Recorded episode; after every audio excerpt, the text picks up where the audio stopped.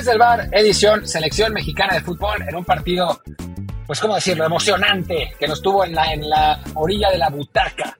Hasta el último segundo, México superó 1-0 a Panamá para ganar el tercer lugar de la Nations League, un tercer lugar que presumiremos eh, para siempre.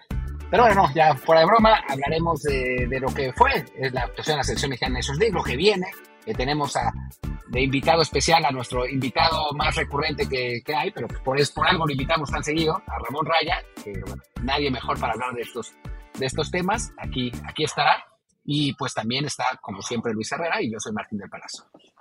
¿Qué tal Martín? ¿Qué tal Ramón? ¿Qué tal fans de Footbox que nos acompañan como siempre en Apple Podcasts, Spotify, Google Podcasts, Amazon Music y muchísimas aplicaciones más? Como siempre les digo, por favor suscríbanse en la que más les guste, de preferencia en Apple Podcasts o Spotify, para que también ahí nos dejen un review con comentario, el review por supuesto de 5 estrellas y que así más y más gente nos encuentre, como hizo el buen amigo Juan757 que dice que somos un podcast deportivo diferente muy bueno, a veces corto, no va a ser el caso de hoy seguramente, y está bien porque cuando los meditas son largos, es el caso de hoy. Generalmente buenas opiniones no son porristas de nadie, más que de Laines, pero ya lo perdimos, y también no hacen circo. Bueno, alguna que otra vez. Pues ya, hoy va a ser uno de esos largos seguramente, ya se saben por qué. Pero bueno, yo, yo, Martín decía que vamos a hablar de ese gran tercer lugar tras ganarle a Panamá 1-0. Yo pensé que hablaríamos de ese mejor aún segundo lugar, perdiendo con Panamá 4-1, o sea que no hay manera aquí de ser alegres.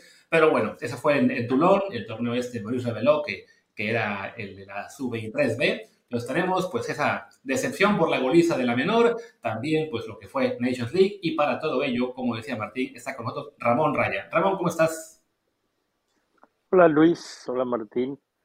Yo pensé que ya se habían olvidado de mí, se volvieron muy famosos y eso de que soy el invitado más recurrente, este, ¿hace cuánto no, no estábamos en su podcast. Me da gusto escucharlo de Footbox porque igual los, los chavos no lo saben, pero ese nombre salió de un programa que teníamos Luis García y yo, con el que arrancó Luis García en los medios de comunicación, la realidad, aunque ahora, así como su divorcio con Kate, lo tiene borradísimo y no lo menciona.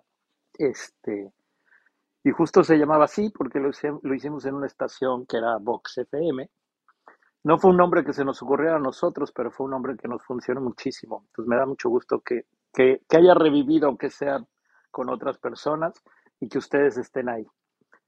Y pues listo para hablar de estas, de estas cosas, de estas cosas, perdón, de estas cosas que, este, que no son tan gratas, pero que son importantísimas, creo yo, para lo que sigue nuestro fútbol. Iba a decir que no están ustedes los que los escuchan para saberlo, pero eh, Ramón Raya era el Cristian Martinoli antes de Martinoli. O sea, era, era él el que, el que decía divas, infladas y bultos. Y, en aquel entonces no estaba Ochoa, estaba el conejo y, y lo odiaba. Lo odiaba al conejo. Decía que era, que era un inflado y un, un impuesto por Cementos Cruz Azul. Pues si no, no era el Cristian Martinoli, este, sí soy el culpable de que Luis García esté en los medios y después sí creo ser el culpable de que relajáramos un poco la narrativa y ya después, bueno, pues lo convirtieron en esta cosa, en este bodrio tan espantoso que tanto daño le ha hecho al fútbol mexicano y que como la gente le divierte no alcanzan a ver realmente la repercusión que ha tenido. Y sí, digo, no te flageles tanto, Ramón, a fin de cuentas, si no era lo que empezaron ustedes, tarde o temprano iba a llegar, porque esta dinámica, desafortunadamente, la estamos viendo ya en muchos países, sobre todo en la hispana, y, y ahora que ya llegan a México programas como el Chiringuito o los argentinos, que también son medio locos, pues es una tendencia que tarde o temprano iba a llegar. Pero bueno, dejemos esos programas de lado, mejor hablemos de la selección, con el este, pequeño paréntesis de que ahora que estamos a, a, a grabar, llegó un aviso de la que Federación está a punto de hacer un gran anuncio en unos minutos, así que a lo mejor estamos cambiando de tema dentro de 3-4 minutos, pero bueno, por lo pronto centrémonos en lo que pasó con la mayor y lo que sigue para la selección mayor después de este desastre de Nations League, que creo que más que fracasotote, que lo es, es más bien otra bofetada de realidad de que es el nivel en el que estamos ahora, básicamente. Ya no son fracasos de que la selección rinda por debajo de su nivel real, más bien es el nivel que tiene ahora. Es el nivel que tiene ahora, aunque digo, no sé si vamos a coincidir, ahora, ahora te, dejo, te dejo decirlo, Ramón, porque te, te voy a dar entrada con esto. O sea, creo que si bien es el nivel actual, no, o sea, se puede no perder 3-0 con Estados Unidos, ¿no? O sea, creo que el, el, resultado es malísimo, más allá de que el nivel, pues, no nos dé como nos daba antes, ¿no? O sea, no, a final de cuentas, no somos eh, Cuba, ¿no? O sea, no somos El Salvador, como para andar perdiendo por goleada contra nuestros archirrivales. Fue un, un reflejo del nivel real y además de situaciones futbolísticas que pues, generaron ese, ese resultado. Ahora sí, Ramón. Esperen, esperen, esperen.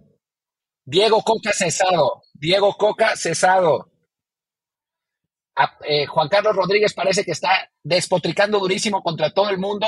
Corren a Diego Coca, corren a Ares de Parga, se van todos.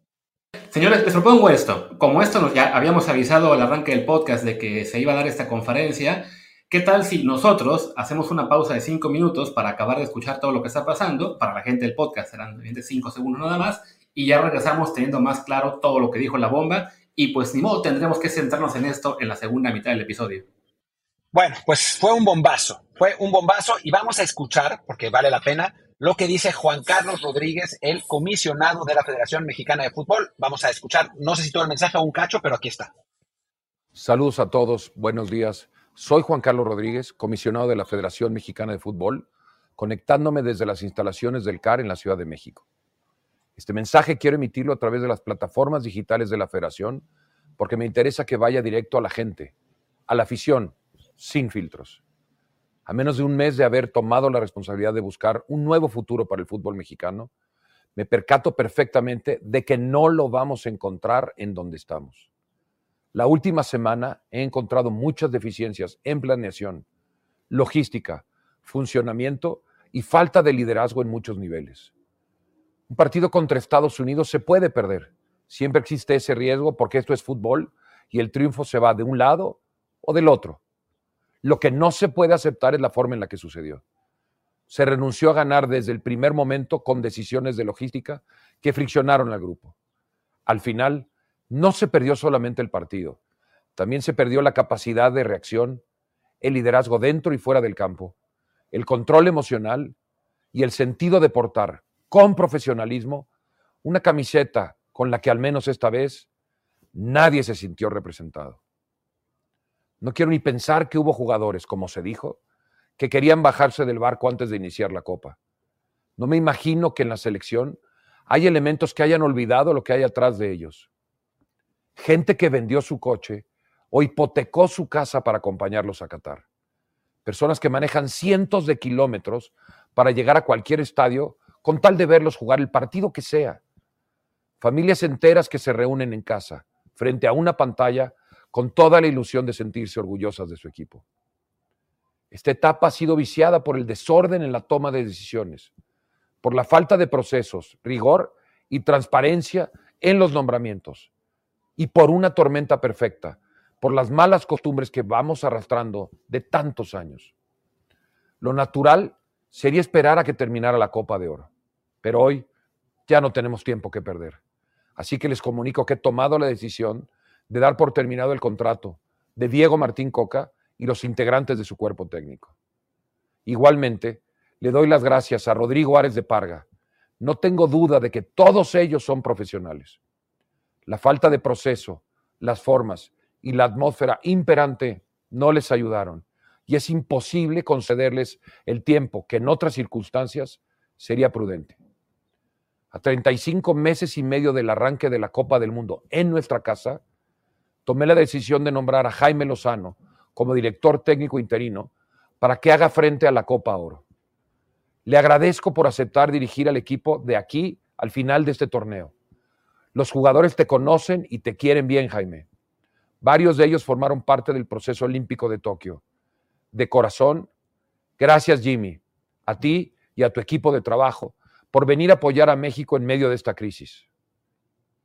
A los dueños de los equipos con los que he tenido reuniones personales durante las últimas semanas, les quiero decir algo muy importante.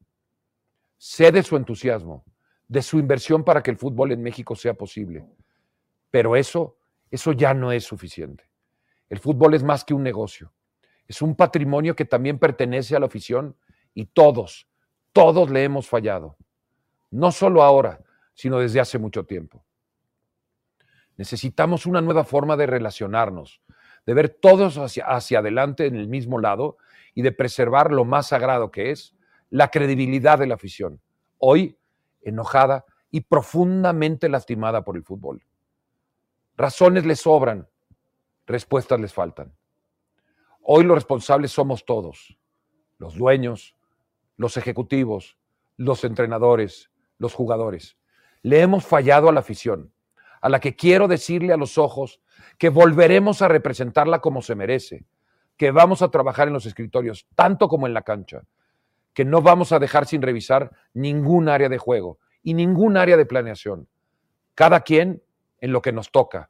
No permitiremos olvidar lo que es vestir la camiseta de la selección nacional.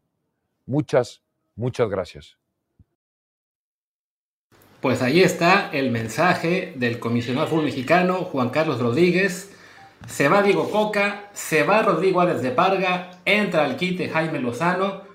Pues vaya, ya Martín había comentado hace unos días que, este señor Juan Carlos Rodríguez, que es alguien en quien él confía mucho, que tiene mucho conocimiento, que es un directivo con ganas de, de cambiar muchas cosas.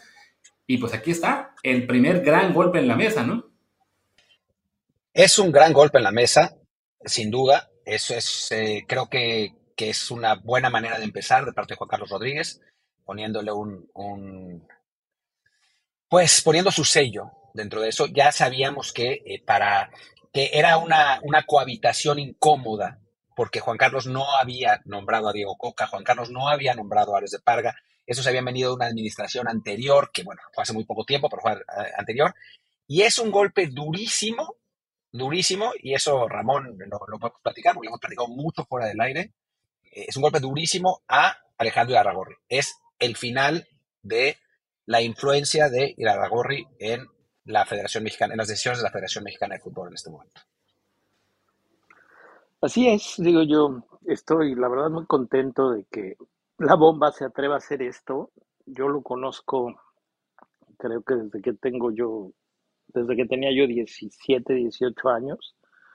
Eh, es un tipo sumamente inteligente, me parece muy brillante.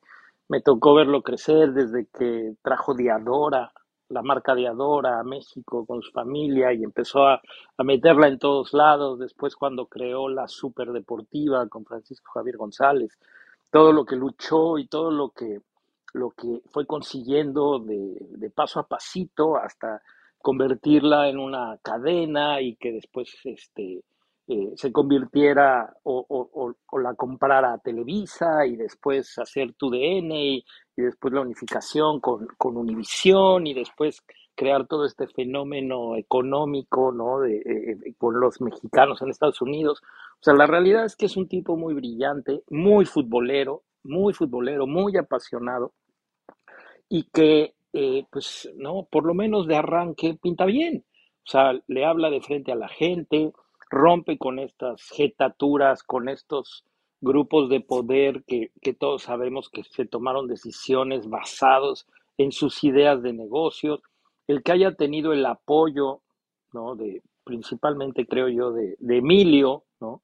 Este, al cual pues, le ha dado resultados en otros ámbitos, que lo hayan dejado tomar decisiones así, en donde eh, yo no sé si terminen siendo buenas o malas, porque a final de cuentas todo lo que tú hagas fuera se termina calificando con lo que hagas dentro. ¿no? Si la pelota no entra, a final de cuentas la gente estará molesta. Y si la pelota entra, como había pasado antes, ¿no? Que pues mientras México calificaba al Mundial y todo, bueno, pues ahí la íbamos llevando con todo y que se tomaban decisiones muy malas. Me sorprende mucho que diga, me encontré con todos estos problemas de logística y de administración y de organización, porque esa es la realidad, ¿no? O sea, eh, eh, la federación, hubo un momento en el que se limpió y, y, se procuró trabajar bien. Yo tuve la fortuna de estar ahí, creo que fue una época buena para el fútbol mexicano. A los ojos de los medios, quizá no. De los medios, además de los que atacan, ¿no? De los que, de los que viven de tirar calabaza y de tirar caca y de, y de, y de vender amarillismo, de esos medios porque la realidad es que se obtenían buenos resultados este, en selecciones menores, eh, había un crecimiento en muchas áreas, se, se, se, se, empezó a trabajar mejor en la cuestión física, este, nutriólogos, psicólogos, o sea, todo esto que se supone, dice el librito que deberían de tener las selecciones, giras, cuerpos técnicos completos, cuidados médicos, comunicación de selecciones con los clubes, todo eso se empezó a dar. Después se empezó a corromper, después se empezó a llenar de mis amigos, y después se empezó a llenar de compadrazgos, y después se empezó a llenar de cuidachambas, y después, bueno, pues empezaron las decisiones de, ¿saben qué? Ya no viajen tanto porque pues, es dinero, lo que decía Martín en un principio. Entonces, que llegue la bomba y que de inmediato diga, vamos a hacer cambios, no me importa, ¿no? Ojalá, a ver cómo le va al Jimmy, tiene, tiene una ventaja, ¿no? Que Estados Unidos y Canadá van, van con un equipo B, entonces tampoco será tan difícil como si estuvieran los equipos A. Entonces, ojalá, ojalá sea un, un buen primer paso. La realidad es que tanto a la bomba como a Ibar, ¿no? que, llega en la parte deportiva, yo a Ibar lo conocí en el 2001 porque junto con la bomba son las personas que trajeron el fútbol de playa a México como empresa privada. ¿no? Ellos hicieron una empresa que organizaba eventos deportivos y uno de ellos fue traer un cuadrangular de fútbol de playa. Y la bomba es el que me invita, ¿no? O sea, mi nombre lo tira Jorge Ventura, el Che Ventura cuando dice, necesitamos un entrenador joven, mexicano, que quiera aprender esta madre, porque trajeron un brasileño este, para ser el técnico, y Jorge Ventura le dice, oye, pues mira, existe este güey, Ramón Raya, y como la bomba me conocía, dijo, Ramón, invítalo, que venga.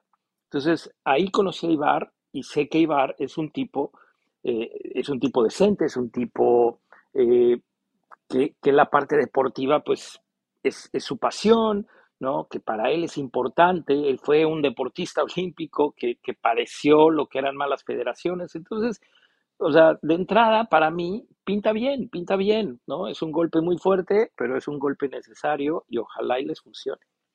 Y sí, es un golpe en la mesa durísimo que creo que además hacía falta, pues desde que acabó el Mundial, que se tomó la federación todo con demasiada calma, que ya ven que, bueno, Martino se va un poquito, pues... Eh, pues eh, por su parte, si no, no, no hay una, un anuncio oficial inmediato, todo el mundo se va de vacaciones, pasa diciembre, llega enero, ya a finales empiezan a decir, ok, ya estamos buscando y sí, va a haber cambios, salen las ocurrencias de, esta rueda de prensa en la que estuvieron John de Luisa y Miquel Arreola, de, ah, sí, claro, vamos a ver si tenemos a un torneo largo con dos campeones, de que pero ¿sabes qué, Luis? Es que, pero, pero no fue así, no fue así realmente. O sea, la realidad es que no, no es que no le dieran importancia. Al contrario, estaban fraguando cómo eh, quedarse algunos con, con, el poder de la selección, cómo mover sus piezas políticamente para hacer sus alianzas. O sea, si, si lo analizamos desde otra perspectiva, o sea, por ejemplo, yo que conocí a John de Luisa, creo que se equivocó rotundamente en muchísimas cosas, a lo mejor por obedecer, a lo mejor sí fueron ideas de él, pero él, su idea original era, ok, vamos a hacer esta comisión de dueños. Y ahí empezaron los problemas, porque la idea no era mala, ¿no? Ok, juntémonos todos y, tomemos decisiones todos. ¿Y qué dijo Jesús Martínez? Yo con estos güeyes no. ¿Y qué, ¿Y qué pasó? Que de repente los chamaquearon, ¿no? O sea, estaban, se iban a sentar a, disque a proponer y de repente, no, pues entre tres dijeron, ya tenemos un técnico que no estaba en las primeras propuestas y además ya votamos todos los que estamos en este grupito dentro del grupo que sí. Ahora, John, tú ya no tomas decisiones. Y entonces John dijo, no, pues espérame, entonces yo me hago un lado. Y, o sea, la realidad es que no fue que no les importara. La realidad es que se aprovechó esta gente eh, que, que, tiene de repente estas ganas de poder y esta, hambre de dinero y esta mentalidad, a lo mejor exagero, pero como maquiavélica, estaban fraguando sus planes. ¿no? ¿Tú crees que no les importaba? Son muchísimos millones de dólares, es muchísimo eh, lo que ganan teniendo el control y teniendo el poder. Entonces, eh, si pasó tiempo, es porque las cosas las iban acomodando como si fuera ajedrez. ¿Y qué sucedió? Que tomaron decisiones que ya eran exageradas y que deportivamente, pues obviamente no los acompañaron, ¿no? Y ahí yo creo que se rompe todo. O sea, Emilio al parecer estaba de acuerdo con lo que hacía Grupo Orlegui, Grupo Azteca, Grupo Caliente, y de repente dice, ¿sabes qué? No. Hay que ver ahora qué va a pasar, porque a Lilini lo trajo Ares de Parga, ¿no? Sí, pero Lilini, ojo, Lilini no creo que se vaya a ir, y te voy a decir por qué. Eh, no, yo tampoco, yo tampoco. Porque, porque cuando lo anuncian, o sea, el anuncio de Lilini ya es con la bomba de, comisionado. O sea, ya había asumido la bomba cuando se anuncia Lilini. Entonces, creo que es, esa decisión la deben, haber, la deben haber consensado con él en su momento. No, yo Digo, no sé si vaya no, a porque ya se había tomado. ¿Te acuerdas que desde cuándo sonó? Sí, sí, pero, pero el anuncio, digamos. O sea, ya que se, a mí me parece simbólico que cuando lo hayan anunciado, ya es cuando, cuando la bomba, o sea, después de que la bomba hubiera asumido. O sea, quiero pensar, no sé, que si la bomba, eh, que, o sea, si lo anuncian antes, o que si la bomba no lo quiere por alguna razón, eh, lo echaría en, su momento. No, ¿tú crees que podría, ¿tú crees que, podría llegar el primer día y decir, ¿saben qué? Este, detengan esto, no, yo creo que, yo creo que no. Pero, pero, más, pero más bien, yo creo que, yo creo que diría, pues no lo anuncien, aguanten, ¿no? Creo, ¿no? Me parece, o sea, no me parece que lo vayan a, correr, pero bueno, puede pasar cualquier cosa igual, pues, será lo si que sea. Si quitaron a Coca, ¿no? Ya hacia abajo puede pasar cualquier cosa. Digo, yo estoy pensando eh, en voz alta nada más, ¿no? O sea, la realidad es que a Lilini no lo trae la bomba. Puede ser que le guste, puede ser que lo autorice, puede ser que el proyecto de Lilini sea muy bueno, ¿no? Digo, al final, experiencia tiene. Estuvo en Boca, estuvo en Rusia, muchos años, toda su vida en, fuerzas básicas. Y, y, y, este, y bueno, pues una narrativa que a los medios les ha gustado y que, y que pues hay que dejarlo trabajar como todo, ¿no? A final de cuentas, que lo analice el equipo de, que, decida la bomba y ojalá se tomen decisiones para el bien del fútbol mexicano, ¿no? ¿Quién participa en selecciones? ¿Quién, quién se encarga de la parte administrativa? ¿Quién se encarga de la logística? ¿Y quién se encarga de, de todos los departamentos, como dijo él, ¿no? O sea, yo ahí sí creo que sí, que si va a ser un análisis, mucha de la gente que sigue tendría que salir. No solo eso, Ramón. Ya hoy yo estaba platicando con alguien de federación y me estaban contando que del lado de comunicación también van a venir muchos cambios. O sea, creo que, que va a venir una, una limpia radical. También porque eh, mucha gente seguía desde hace, sigue anquilosada desde hace 20, 25 años, ¿no? Bueno, el mundo ha cambiado y, creo que, que, digo, la gente que, que, no ha hecho el trabajo como debía ser, pues es, es eh, el momento de que se le dé oportunidad a, gente nueva, ¿no? Yo, yo sí quiero eh, hacer un par de puntualizaciones grillescas, que además voy a sacar en una columna hoy. Em, la, designación de Coca también tiene mucho que ver, eh, ya, ya lo hemos platicado por una cuestión de premios, que bueno, eso lo, diré más, más a fondo en la columna, ya lo había dicho aquí, Ramón ya lo sabe, pero también con, digamos, la última oportunidad que se le dio a Orlegui de hacerlo bien, ¿no? O sea, de Orlegui, recordemos, y Raragorri, es un, fue un elemento muy importante para que eh, Televisa y TV Azteca mantuvieran los derechos de la, selección mexicana de fútbol. Hace unos años eh, el Grupo Pachuca quería eh, abrir esos derechos, ¿no? Y que, y que hubiera otras televisoras que, que, que pusieran su, su bid, ya no me acuerdo cómo se dice eso, su, en fin, su propuesta para quedarse con los derechos. Su oferta, su oferta. y Raragorri apoyó a Televisa y Azteca y a cambio le dieron un montón de, apertura para entrar en el negocio del fútbol, ¿no? O sea, es él el que, el que propone a, a Miquel Arriola, es él el que lleva a la, a la selección, digamos, a la idea de, asociarse con la MLS para hacer negocio.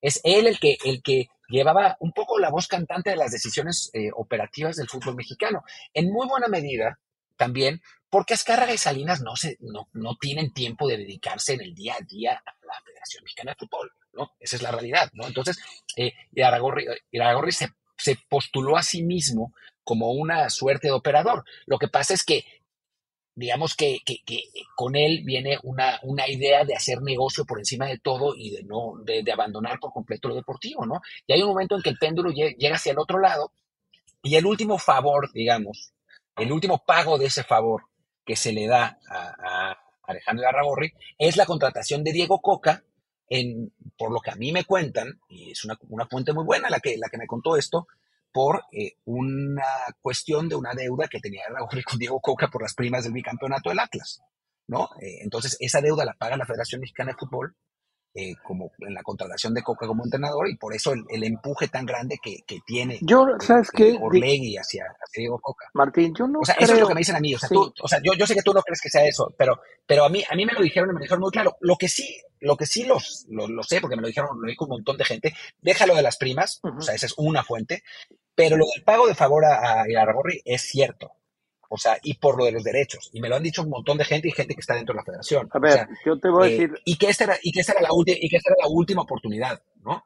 Y pues ya se fue. Yo te voy a decir lo que, lo que yo eh, alcanzo a, entre lo que he escuchado, lo que me han contado y a conjeturar, ¿no? O sea, eh, ¿qué, son estas cuestiones que, que a final de cuentas siempre han influido en nuestra federación por cómo está constituida? Grupos de poder siempre aspirando a tener control de la selección nacional, que es la fuente de negocio del fútbol mexicano. A partir de, no sé, desde Aguilar Álvarez, yo creo que se sabía que por ahí venía, pero quien la, la hace explotar es Justino Compeán, ¿no? económicamente a la selección y le empieza a dar dinero a los clubes. Por eso es que la gente quiere tener dos clubes, porque reciben dinero por estar, por ser dueños de clubes. Y entonces esta cuestión de manejo administrativo, de filosofía de TV Azteca, en donde eh, yo eh, pido o doy un servicio a cambio de, ganar lo más posible, de pagarlo lo menos posible, eh, pues fue aceptada dentro de la federación de ok, ¿no? O sea, por la gente en, un momento en donde Televisa se venía abajo, en donde Televisa, no federación, no selección, sino Televisa como empresa, y entonces con esto vamos a generar más dinero para nosotros, los dueños, y ok, se empezó a, a permitir estas políticas, y entonces en movimientos políticos netamente, fuera Justino, pero bueno, Emilio se queda Decio, y al rato no, fuera Decio, porque también quien pide la cabeza de Decio, quien se mete para quitar a Decio de María, es Alejandro. Esa es la verdad. Y después, ¿no? Quien pone y apoya a que John de Luisa sea, que en teoría John estaba programado para ser presidente a futuro o para irse a FIFA, por eso manejaba lo de, o sea, yo, yo a John de Luisa lo conozco en el 2012 eh, o bueno, no lo conozco en el 2012, donde puedo platicar con él, en el Mundial de Futsal en Tailandia, ¿no? Él era jefe de, una de las sedes por parte de FIFA. Este, y ahí es donde yo tuve oportunidad de platicar más tiempo con él. Eh, era este, el prospecto para en un futuro seguir y continuar con el proyecto que habían tenido Justino luego de eso. Y viene Alejandro y le dice, este es el momento, te apoyamos, tengo una alianza con otros dueños, con otra gente que tiene opinión eh, dentro de la federación y queremos fuera a, a Decio. Y queremos fuera, digo, esto, y queremos fuera a todo lo que huela a Decio. John, tienes el apoyo de este, de este grupo. ¿Por qué se vuelve Alejandro fuerte? Por lo que tú comentas, eso es una realidad. ¿no? Él es el que cuando se suponía que eh, Fox Sports y, e ESPN iban a tener chance de, tener y transmitir a la selección nacional y de poner una lana, Alejandro les dice, aquí hay esta cláusula, aquí hay estas letras pequeñas en el contrato y entonces ya se chingaron, ya se firmó este, la continuidad de Azteca y, Televisa como los únicos dueños de los derechos. Y entonces no fueron ni Salinas Pliego, ni Emilio, los que se metieron, fue Alejandro. Por supuesto que es una alianza política. Ahí es donde viene el problema, que seguro se acordarán, donde empezaron este, las declaraciones de Jesús y donde después salieron los reportajes contra Jesús Martínez y decidieron detenerlo. ¿Sabes qué? Mejor fumemos, o sea, la pipa de la paz. ¿Por qué? Porque iba a estar demasiado delicado que se filtraran y que se exhibieran verdad o mentira, muchas de las cuestiones que, todos conocemos o los que estamos más metidos en el fútbol sabemos que, que, podrían ser verdad, ¿no? De las cosas turbias de un grupo y del otro. Entonces, ok, trabajemos así. Y Alejandro, por supuesto, empieza con sus propuestas de, ok, ya consiguió de manera política quitarse a ESPN y a Fox Sports, ahora viene su propuesta de hacer más dinero. Y, y los dueños dicen, ¿más dinero? Claro, más dinero. Y entonces es, mira, hacemos estos, estas alianzas con la MLS y hacemos este negocio aquí y hacemos esto y tú tienes dos equipos y yo tengo dos equipos y la, la, la, selección genera tanto y ya no tenemos a Justino o a Decio diciendo hacia dónde se va ese dinero, sino ahora decidimos nosotros y ese dinero se viene a mi bolsa y yo decido cuánto usamos y entonces le malpagamos al Puebla, le malpagamos a, eh, este, nos llevamos el equipo de Morelia, le malpagamos a, a los equipos que ellos tienen, ¿no? Ah, que también en su visión hay que darle oportunidad a técnicos jóvenes en el Atlas y hay que darle oportunidad a técnicos jóvenes en, en Santos. Sí, está padre, pero la realidad es que, bueno, le funcionó que con Atlas quedó campeón. Para eso, pues él se asesora con, con un empresario argentino que le trae jugadores, que le, que le consigue negociaciones a modo, donde el dinero sigue siendo lo más importante. Viene este fracaso deportivo, ¿no? Consecuencia de las decisiones previas de quitar ascenso y descenso, pero a la gente le sigue entrando lana, ¿no? A los dueños le sigue entrando lana y le sigue entrando más lana. México califica al mundial. No sé si ya lo platiqué yo aquí alguna vez. O sea, directivos del más alto nivel me dicen, aquí el negocio está en calificar al mundial. Después de eso ya no es importante, porque no hay, no hay gran cambio si México es campeón del mundo o si lo eliminan en la primera ronda. El dinero está en calificar al mundial. Calificando al mundial, la federación recibe cualquier cantidad de millones de dólares y con eso todo el mundo, todo mundo contento, ¿no? Ah, sí, lo, lo deportivo es importante, pero eh, no es lo más importante para ellos. Entonces se califica al mundial, ¿quién la va a hacer de pedo? La gente nada más. Ahora, sabemos cómo está la cuestión del entorno, sabemos cómo ha venido. Esa, esa yo creo que no, no está planeada por ellos, pero no me digas que a Salinas Pliego no le gusta tener más rating que Televisa con esta narrativa de Luis García Martinoli. Yo escuché una entrevista de Martinoli en donde decía, eh, y una de Luis, donde los dos en diferentes lados dicen, o sea, se dio sin querer, se dio sin pensar, y a la gente le gustó, y entonces cuando a la gente le gustó, vinieron los ejecutivos a decirnos, síganle por ahí, y síganlo haciendo, y denle para adelante, porque está funcionando y le empezaron a robar el rating a Televisa, que también era una consecuencia. Ya todo el mundo estaba hasta la madre de las narraciones, cómo se manejaban en Televisa, de las, de las preferencias hasta hacia ciertos equipos, etc. Y entonces, perdón, pero es muy claro que también Luis García y Martinoli lo hicieron, no pensando en lo deportivo, lo hicieron pensando en lo económico. En lo económico que les pedía Azteca, tenemos más rating, vendemos más, ustedes ganan más. Esta es la fórmula que funciona. ¿Qué le deja la parte deportiva? No le deja absolutamente nada.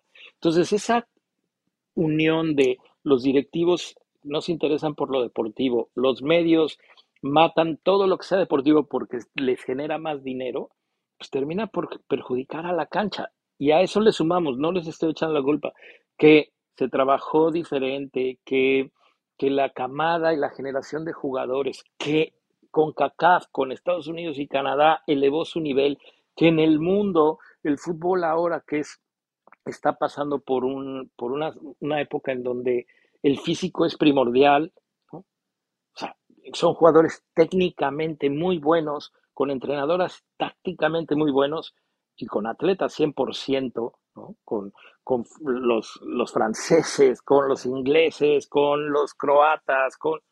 Entonces el fútbol mexicano, con todas estas decisiones, sin competencia en Sudamérica, sin competencias internacionales en selección, sin exigencia competitiva en intensidad y ritmo por la falta de ascenso y descenso, por el maldito pinche repechaje que inventaron para este, tener más dinero, porque esa es la idea del repechaje, tener más dinero, ¿no? Que los equipos tengan otro partido de liguilla en donde se les llena el estadio y es más lana. Todo eso tiene el fútbol mexicano donde lo tiene. ¿Cuál fue la, siguiente, el siguiente paso? Apropiarse de la selección nacional. Tengo el poder, ¿no? O sea, a mí me consta, aunque no suene, Alejandro pidió la cabeza de Cantú. Cantú se iba con Decio. John de Luisa le dijo, no te vayas, no te vayas. ¿Por qué? Porque Cantú trabajaba bien, ordenaba, es un tipo que hacía las cosas a su manera, pero que había dado resultados. El tiempo que estuvo dio resultados. Y de repente llega una llamada de todo lo que huele a Decio, quedamos, y Cantú huele a Decio, y entonces le piden a Cantú que se vaya. ¿Quién le pide a, John que se vaya a Cantú? Alejandro. Y ahí pues bueno, lo poco que quedaba en selecciones, vienen los cambios, vienen las decisiones, vienen bajar los sueldos, viene bajar los presupuestos de giras. ¿Por qué? Yo, esto es una conjetura mía, porque también se dieron cuenta que quedar campeón sub-17 con el Potro, pues ya no tuvo la repercusión que tuvo con, con Chucho. Quedar subcampeón con el Chima, pues ah, se emociona a la gente un par de días y después ya nada. O sea, ya no te traía nada. Entonces, gastarle para intentar quedar campeón sub-17 y, y, es solo gasto, ¿eh? porque no genera nada, no, no recuperas nada, es solo gasto, gasto, gasto. Si no había una consecuencia ya en, en, en, la gente o en tener más patrocinios, pues entonces, ¿sabes qué? Ya no le gastes, ¿no? Ya las menores dejaron de ser tan importantes y vámonos al plan económico que yo presento, que es, vamos a aliarnos con la MLS. ¿En dónde está la lana? En los dólares de los mexicanos, no de los gringos, de los mexicanos, el negocio que genera el mexicano viviendo en Estados Unidos. O sea, para que Zoom le pague 25 millones de dólares a la federación, ¿cuánto dinero hará Zoom con los partidos de la selección? Y eso es mexicanos yendo a los estadios no son americanos. La Copa Oro, ¿por qué es negocio la Copa Oro? O sea, ojalá y la gente efectivamente no vaya a la Copa Oro. ¿Qué va a pasar? ¿Cuántos gringos van a ir? ¿Cuántos? Díganme el país que quieran. Digo, bueno, pues sí, El Salvador y, o sea, El Salvador llenará y Guatemala este, llevará una gran cantidad de guatemaltecos. Pero estadios llenos, si México no levanta, no va a haber y con CACAF se le viene la noche si México no está, si México no lleva a sus figuras. Ojalá y también la bomba dijera, a ver, bajamos a las figuras porque Estados Unidos los baja y que se vengan los que conoce Jimmy. Ya no se puede hacer, ¿no? Porque ya, ya están los, registrados los rosters, pero... No, y no solamente, no solamente eso, eh, Ramón, creo que no lo van a hacer porque tienen que ganar este torneo, güey. O sea, porque México no se puede arriesgar a volver a perder. O sea, mejor llevar a los que puedan. ¿Por qué no, Martín? ¿Qué pasa? ¿Qué pasa si pierdes? ¿Por qué no? A ver, no, a ver, en la práctica nada, ¿no? O sea, estamos claros en que no pasa nada, ¿no? Tú y yo sabemos que no pasa nada. Pero lo que estás diciendo sobre la gallina de los huevos de oro es importante, ¿no? Sabimos cómo el estadio se vació después de la derrota contra Estados Unidos. O sea, no se pueden arriesgar en la parte de negocio, pero también porque es, eh, digamos, pero, pero, una, la, Copa Oro, una, oportunidad la Copa Oro no es negocio de la federación, es negocio de. de no, no es negocio con CACAF, tampoco la, Nations, tampoco la Nations League era negocio de la. Te digo, entonces no pasa nada. Pero, no, pero es que es una consecuencia para lo que va a pasar más adelante, ¿no? Y además, yo creo que simbólicamente sería un gran punto para la bomba, para la nueva administración ah, ganarlo. ganarla, por favor. Por supuesto. O sea, porque la ganas y dices, nuestros, nuestros cambios funcionaron perfectamente bien, ¿ya vieron? ¿Ya vieron? ahora, me preocupa un poco, me preocupa un poco, debo decir, que si ganan la Copa Oro y la ganan bien, se quede Jimmy. Que, digo, no nada contra Jimmy, ¿eh? O sea, me parece un buen técnico, pero yo creo que en este momento, para esta generación de jugadores, lo que hace falta es un técnico top, top, top, top. Y Jimmy es un buen técnico joven local, pero no un técnico top, top, top, top. Entonces, pues sí es, sí es un poco una preocupación, pero de que, o sea, yo creo que si hay una, una una conversación al respecto en la federación fue que se queden los mejores y vamos a tratar de ganar esto. Y ya viste lo que, lo que dijo además eh, Juan Carlos, ¿no? O sea, que dijo, no puedo entender cómo hay jugadores que se quieren salir de la selección, ¿no? O sea, sería ir en contra de su propio mensaje. Estoy de acuerdo, estoy de acuerdo. Eh. Y, hay otro, y hay otro punto, perdón, uno, uno más, perdón. No hay más jugadores porque la sub-23 va a jugar los centroamericanos a la, que son al mismo tiempo que la Copa Oro. O sea, no, no hay manera de llamarlos. O sea, porque una otra opción sería, no, bueno, el equipo de Gerardo Espinosa lo hizo muy bien, vamos a llevar a muchos jugadores sub-23, pero no se puede porque tienen torneo al mismo tiempo. Mientras que eh, no hay periodistas entrevistando a Johan de, oye, Johan, o sea, no, no, te, no te sientes mal de no jugar cuando deberías de estar en Italia este, buscando tu titularidad, ¿no? Buscando este tipo de notas, la acabo de ver y acabo de tuitear algo al respecto. Y, y esa es una realidad, ¿no? No de ahora, de siempre. Para el futbolista mexicano, en su momento, Chicharo, Vela, Cuauhtémoc, el que me digas, ir a la Copa Oro, tienes que estar un mes concentrado, en donde para beneplácito de CONCACAF, para que generen el dinero que los mantiene vivos durante un par de años, este, usan a México, ¿no? De un lado para otro, para que llene estadios en diferentes plazas y llegue hasta la final, y ya si la gana o la pierde no les importa, pero que México llegue hasta allá. Mientras que los equipos están haciendo pretemporada, los técnicos que llegaron están conformando sus planteles y entonces cuando no eres una figura indiscutible, ¿no? Como era en su momento Vela, ¿no? Que se quejaba, decía, por eso no quería venir a la selección, porque decía, vengo a la selección, no juego, que es el caso de Johan ahorita, ¿no? Vengo a la selección, no juego, y cuando voy a, cuando me, me regreso de este mes donde tengo que jugar contra Haití, contra Bermudas, contra Trinidad y Tobago, que además me tiran unas patadas de no mames, ¿no? Partidos que si ganamos 2 a 0, la gente reputea, la prensa me da con todo porque teníamos que haber goleado por 6 y como nada más metimos 3, entonces somos bien pendejos. O sea, una, una serie de factores que al futbolista mexicano jugar la Copa Oro no le representa nada, nada. O sea, y era llegar a la final y si la pierdes, puta. Pero todo lo demás que pierdes tú, además de estar, ¿no? Un pinche mes viajando, porque ni siquiera es que tengas la comodidad de, ok, bueno, me regreso y descanso, no, es juegas y regresate al hotel, acomodar tus cosas. Y la gente va a decir, ah, por lo que les pagan.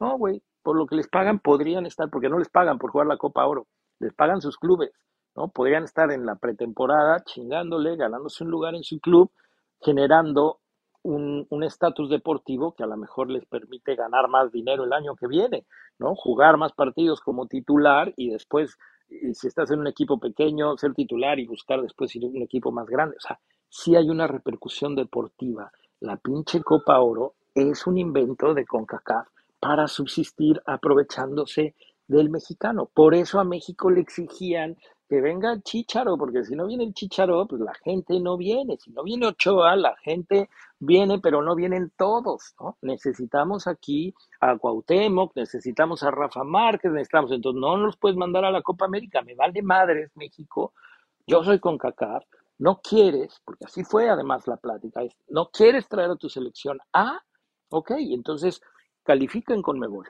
¿no? O sea, si tú no traes al equipo A a la Copa Oro, que es tu confederación, ok, está bien, entonces califica ya. Y esa fue cuando se tomó la decisión de, ok, ¿no?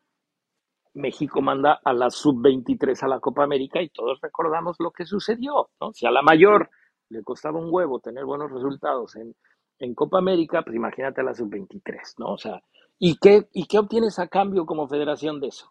A la prensa y a la gente jodiendo de que para qué dan, pinche ridículo, y ya corranlos a todos. Entonces, no es una situación fácil la Copa Oro. Ah, no esperaba que, no esperaba que Ramón se parara. Ya, ya se durmiera. lo hago a propósito para ver si están despiertos. No, está interesante, no, es interesante, por supuesto, sí es, sí es un choro más largo que los de Luis cuando, cuando no sé, no sé cuándo, pero, pero sí, sí, es, sí estuvo largo, pero la verdad es que es muy interesante, ¿no? Y, creo que, que, es un momento eh, muy, digo, trascendental para el fútbol mexicano, este, ¿no? O sea, creo que, que más allá de lo que sucede en Copa Oro, que bueno, ya, ya Ramón lo, ya, eh, habló de las implicaciones eh, bastante bien y de las no implicaciones, porque pues, es, en realidad no pasa nada si la perdemos en el proyecto a largo plazo, sí creo que volviendo a la, parte de, grilla directiva y de proyecto del fútbol mexicano, eh, es un golpe sobre la mesa, es, digamos, la, pues la prueba o el intento de prueba de que el comisionado de la Federación Mexicana de Fútbol, el nuevo comisionado, va a tener un poder que no tenía un presidente como antes, porque además es algo que pidió Juan Carlos Rodríguez antes de, asumir el, poder de la federación, ¿no? Que, tuviera independencia en las, en las, eh, en las decisiones. Y además, hay que contarle a la gente, porque además hay, que contarle a la gente que él no quería, ¿no? Él sabía no quería, ¿no? dónde se iba a meter. Él no quería, yo lo platiqué con él, ¿no? Estoy tratando de zafarme, ¿no? ¿Por qué? Porque sabía de la cantidad de problemas en los que se iba a meter, ¿no? Ahora, él, así me lo dijo, pero yo sé que en el fondo él ansiaba tener una oportunidad, ¿no? Como le dije, es futbolero de toda la vida, cascareaba cada que podía, ¿no? Y eso que es un workaholic, cabrón, ¿no? Desde que yo lo conocí, su vida era chambear y cascarear, cuando se pudiera, con quien se pudiera y como se pudiera. Ahora aquí un detalle. Esta decisión que ha tomado el día de hoy eh, se puede tomar, y creo que lo es, un golpe muy fuerte a lo que es el poder que había acumulado Ibarragorri, también de Grupo de Azteca, de Caliente. Ya veo gente en Twitter que me pregunta o que lo está soltando como de que ah, simplemente es Emilio Azcárraga el que está retomando el poder. Este tipo es un empleado de Televisa. ¿Qué le decimos a esa gente? Que sí, a ver, fue un empleado de Televisa. Yo creo que sí. Pero, pero él una de sus condiciones fue, ¿me quieres ahí? Yo hago, yo decido, si no, no voy. Y le dijeron que sí. Ahora, si a Julio César no lo traicionaron desde adentro, Brutus, pues aquí yo sé, Juan Carlos es un tipo sumamente inteligente, ha estado en esos pantanos durante muchos años ya de su vida, se sabe mover, sabe lo que tiene que decir, yo supongo que se sabrá cuidar. Y entonces, pues bueno, vendrán muchos madrazos, porque efectivamente les quita poder a mucha gente muy pesada. Sí, aunque creo, por otro lado, o sea, más allá de que de la independencia de Juan Carlos, que sabemos de eh, su personalidad y que es un tipo que quiere hacer las cosas bien, o sea, nos parece, sí debe tener el respaldo de Emilio Azcárraga y de otros directivos, ¿no? O sea, creo que, el respaldo está eh, implícito en, su nombramiento, o sea, en que, haya llegado con estas libertades y además esta opinión, digo, esta opinión, esta decisión, yo creo que se toma consensada con algunos dueños. O sea, me parece que, no, o sea, todo es política, ¿no? En esto, y más allá de que tenga estas, estas libertades y de que, bueno, en fin, haya dueños más poderosos que otros y eso, todo es política. Y entonces, obviamente, eh, digo, yo por lo que sé y lo que me habían contado, y me lo había contado alguien muy adentro, si, si, si Coca no ganaba uno de los dos torneos o lo goleaban en alguno de los partidos, se iba. Y lo golearon. Y se fue. O sea, era algo que ya estaba pensado desde antes. Y yo estoy absolutamente convencido, y de hecho lo voy a, lo voy a confirmar pronto con esta misma fuente, que la decisión se tomó después del 3 a 0. No después de, no ahora mismo, ¿no? O sea, ahí se, se toma después del 3 a 0 y, y bueno, se anuncia ahora porque no, no, se puede cambiar al técnico con un partido a los dos días, ¿no? Pero, pero creo que se toma con, una, con un respaldo de, de los dueños poderosos, ¿no? O sea, no, no creo que lo haya hecho así nomás. Yo no creo que haya tenido que ver tanto la goleada, sino las formas y el contexto y el fondo de la contratación de Coca. O sea, no podemos olvidarnos de que no, estos son los, los entrenadores considerados y todo. Coca tenía contrato en Tigres. Y de repente, ah, pues que siempre no, todo el pedo que hicimos y todo este consenso y todas las votaciones y todos los currículums que se mandaron a los diferentes este, miembros de la comisión que iba a, a decidir, pues resulta que ya no, ya no están, ¿no? Y es Diego Coca y es Diego Coca y está aprobada por, por tres de los cinco, este, yo creo que desde ahí, desde ahí ya venía mal todo, ¿no? Y en el momento en el que dices, ¿qué crees? Que ya no van a mandar ustedes, pues no vamos a dejar al que pusiste tú, ¿no? Al que pusiste tú y al que controlas tú y al que quizá puedas manejar tú. A ver, a mí no me espanta, ¿no? Bragarnik sentado en el palco, pues sí, es el representante de Diego Coca, pues no tiene nada de malo. lo lleva Hank. ¿Por qué lo lleva Hank?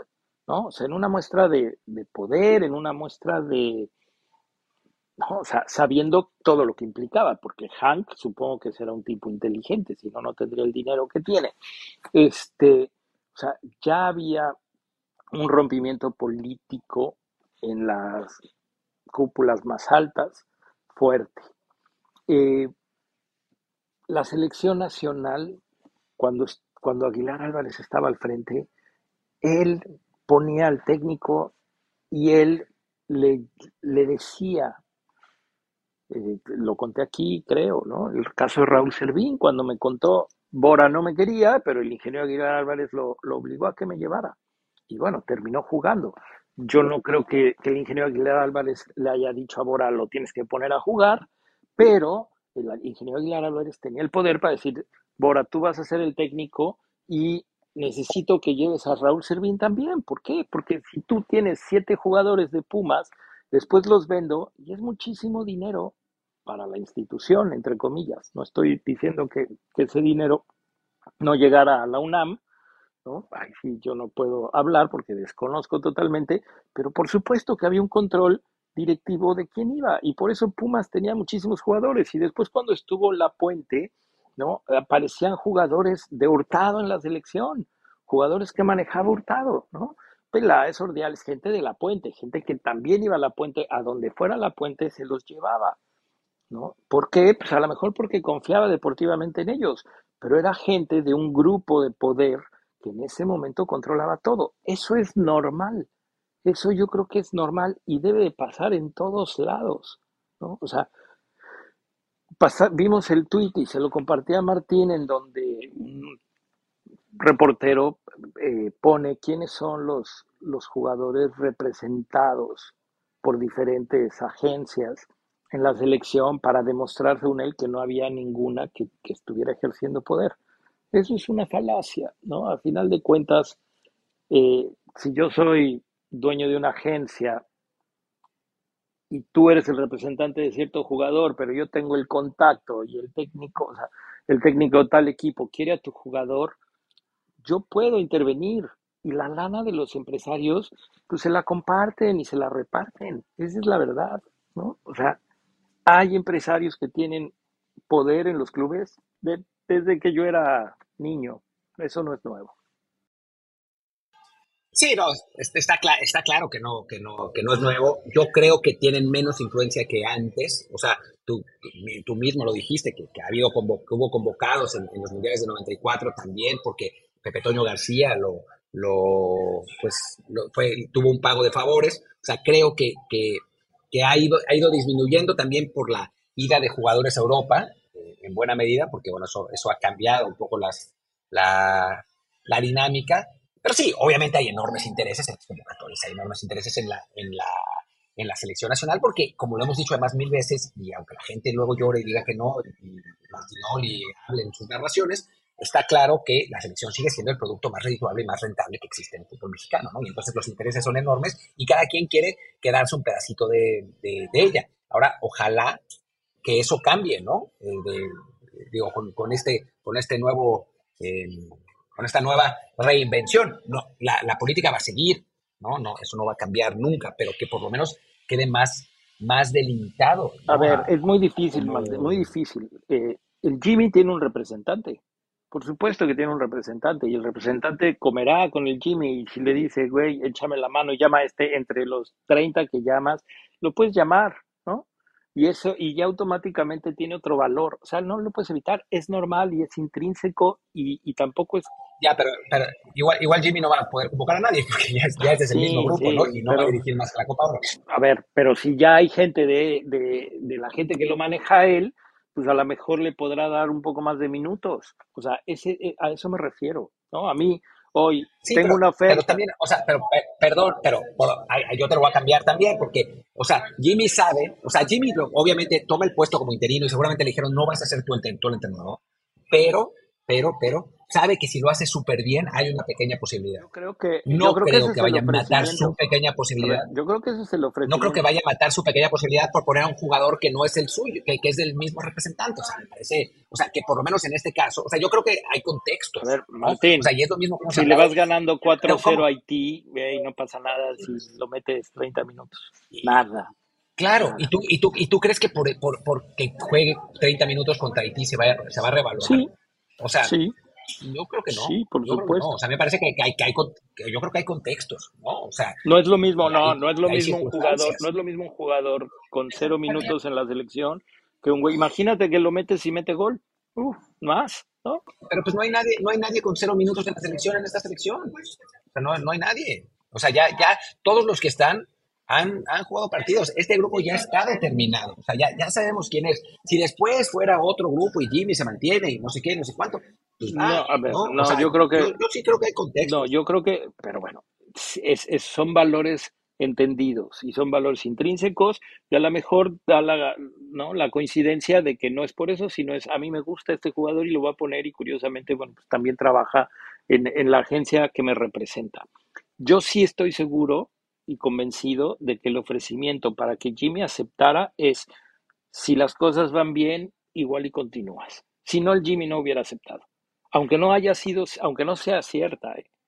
aunque no, este, después le cambien la jugada, porque al final de cuentas, volvemos a hablar lo mismo, es un interés de millones y millones y millones de dólares.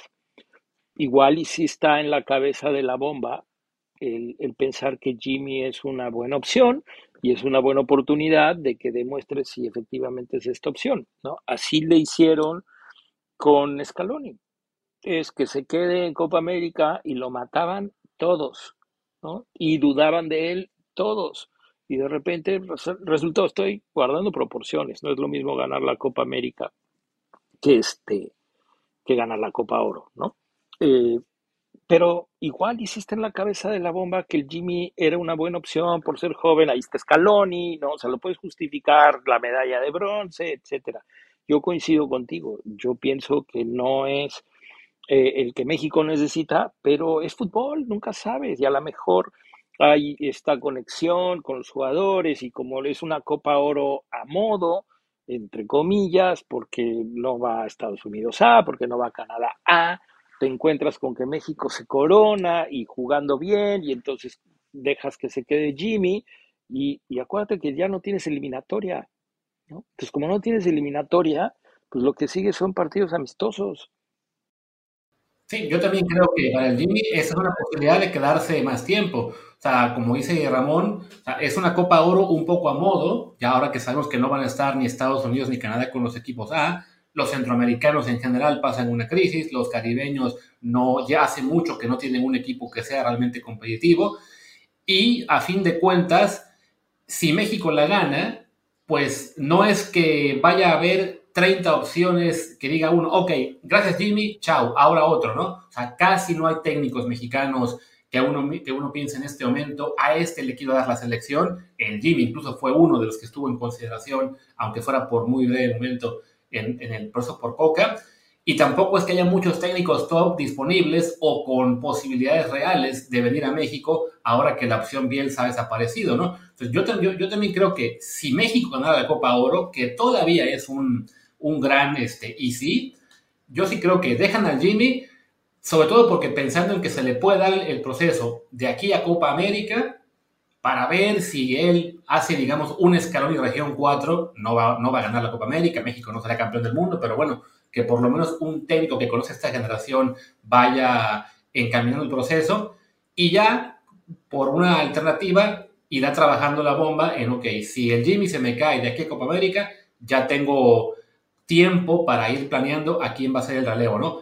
Pero yo sí veo bastante factible que si le va bien, que todavía, insisto, no es nada seguro, lo puedan dejar un rato. Y si le va mal, Yo estoy convencido que no va a ser, yo, yo estoy convencido que no va a ser así, ¿eh? O sea, yo creo que, yo creo que Jimmy no va, es solo interino, porque además fueron muy claros. En el comunicado dice interino, en el tweet dice interino, en la conferencia de prensa de la bomba dice interino. O sea, no es, no es que lo dejaran abierto, dijeron que no era interino y porque necesitan vender esos, esos, esos boletos, necesitan que la gente Así vaya al dijeron de Scaloni, Y- güey, que era interino. Claro, Scaloni era interino, en México el Tano Ortiz era interino, o sea, eres interino mientras te vaya bien. El Tan Ortiz no era interino. Eh, eh, el, o sea, una cosa es ganar la, ganar la Copa América y otra es A ganar ver, la. Copa Oro. Pero bueno, Nadie, eh, al, al, tie- al, tie- al tiempo, porque yo, yo me tengo que ir, Nadie, o sea, sí. tengo, ya se, esto se, se extendió eternamente. Y nada más, nada más voy a decir una cosa, el Jimmy no tenía trabajo, su opción era San Luis, o sea, le llega esto, aunque sea de interino, y es la oportunidad que le llega del cielo. Ganas la Copa Oro y aunque no te quedes en selección, te quedas o de auxiliar de un técnico top o de técnico de primera. O sea, dices, ya gané el bronce, ya gané la Copa Oro, o sea, ¿qué más quieren para darme trabajo en primera no, y división? déjate una cosa. Pero Y si no le va bien, no es su culpa. No es su culpa, obvio. O sea, no hay ninguna presión. Pero bueno, me tengo, sí, me tengo que ir, me tengo que ir. Es que esto, en teoría íbamos a grabar una hora, ya bueno, llevamos grabando como hora 40. Pero bueno, ustedes solo van a escuchar menos tiempo, que creo que va a ser uno de los episodios más largos de Desde el Bar en la historia. Eh, pero bueno, muchísimas gracias, eh, Ramón, por, por Dale, acompañarnos. Martín. Pues venga, eh, digo yo todos los twitters para acabar más rápido. Ramón Raya está en Ramón Raya M23, Martín en Martín del P. Yo soy Luis Herrera, el mío está en Luis RHA, el del podcast es Desde el Bar POD y en Telegram estamos como Desde el Bar Podcast. Muchas gracias y quizá hasta mañana. Chao.